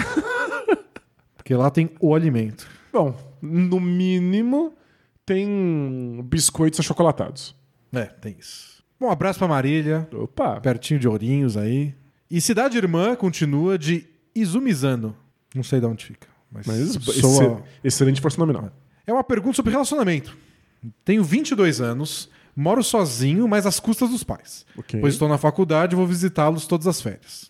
Tudo aconteceu quando estava voltando da minha visita à cidade dos meus pais para a minha casa. Foi uma viagem de ônibus num total de 21 horas. Nossa! Olha, espero que você goste muito da sua família, pra isso valer a pena, hein? Logo no início da viagem, uma garota a cada cinco minutos ficava tentando me chamar a atenção. Seja para ajudar ela com alguma coisa, tipo celular, ou ajustar a poltrona, e até fazendo perguntas bobas do tipo: de onde você é? e tudo mais. O de onde você é, indicador universal de puxada de assunto, que significa que ela quer ter contato com você. A princípio, eu correspondi e fui sentar junto dela. Depois disso, passamos as próximas 12 horas juntinhos. Seja saindo do ônibus para comer, ouvir música e dormimos agarrados. Assim? Conhe- co- conheceu, agarrou? Ah, achei, achei o máximo. Caramba! Tudo muito espontâneo. No final da viagem, ela inclusive me presenteou com um beijo de despedida e um presente físico. Presente físico, tipo um presente real? Ah, não era um NFT. É isso? É, Isso que eu entendi dizer, um né? presente físico. Ou é um físico no sentido de corpo se tocando? Isso, é co- corpóreo. Mas aí eu pensei, o beijo de despedida. Carnal. Bom, não Bom, sei. Enfim, Achei curioso a expressão presente físico. que bonitinho que eles tenham Parece- ficado desse jeito numa viagem de ônibus, né? Achei, achei fofo. Uma história, uma história de amor aí. É, Fiquei muito surpreso, enfim, uma viagem que dificilmente vou esquecer. legal. O problema é como tudo que é bom um dia acaba. Pois bem, ela desembarcou antes de mim e passei o resto da minha viagem sozinho e pensativo. 21 horas deve passar por diversas cidades. Claro. E é. ela pa- parou antes. É o famoso ônibus leiteiro. A chance de nos ver. Passei o resto da viagem sozinho e pensativo.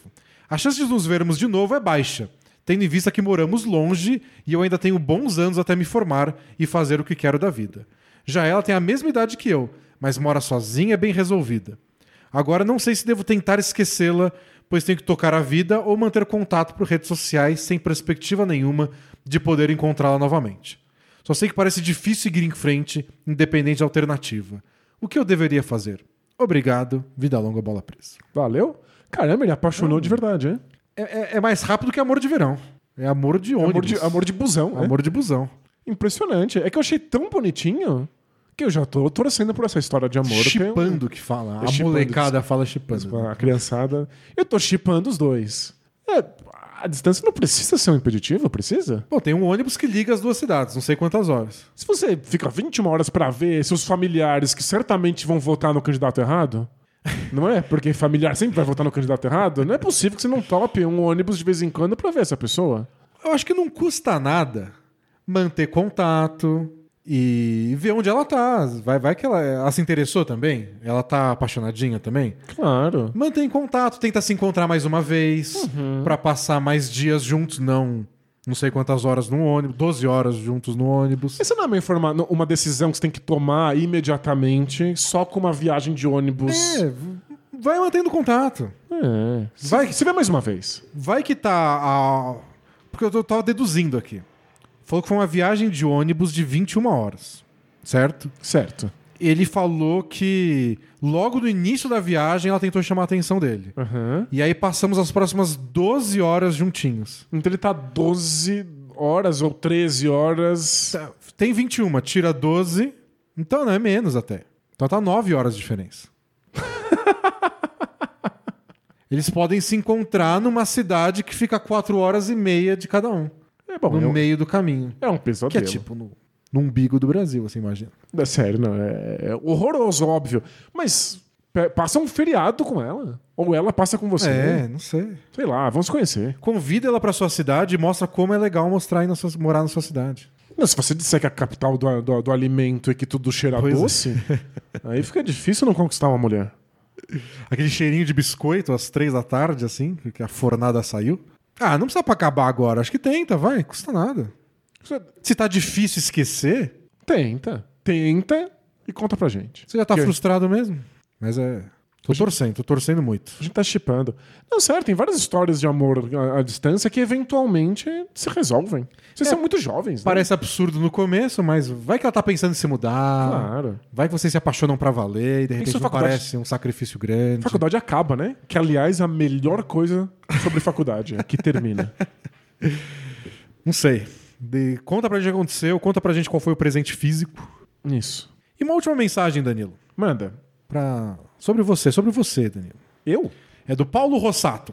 Ele fala, tarde. Tarde. Com, aí, entre parênteses, com sotaque genuinamente caipira de um morador do interior de São Paulo, Barra Bonita, cidade simpatia. Olha só. Humilhou a cidade do alimento.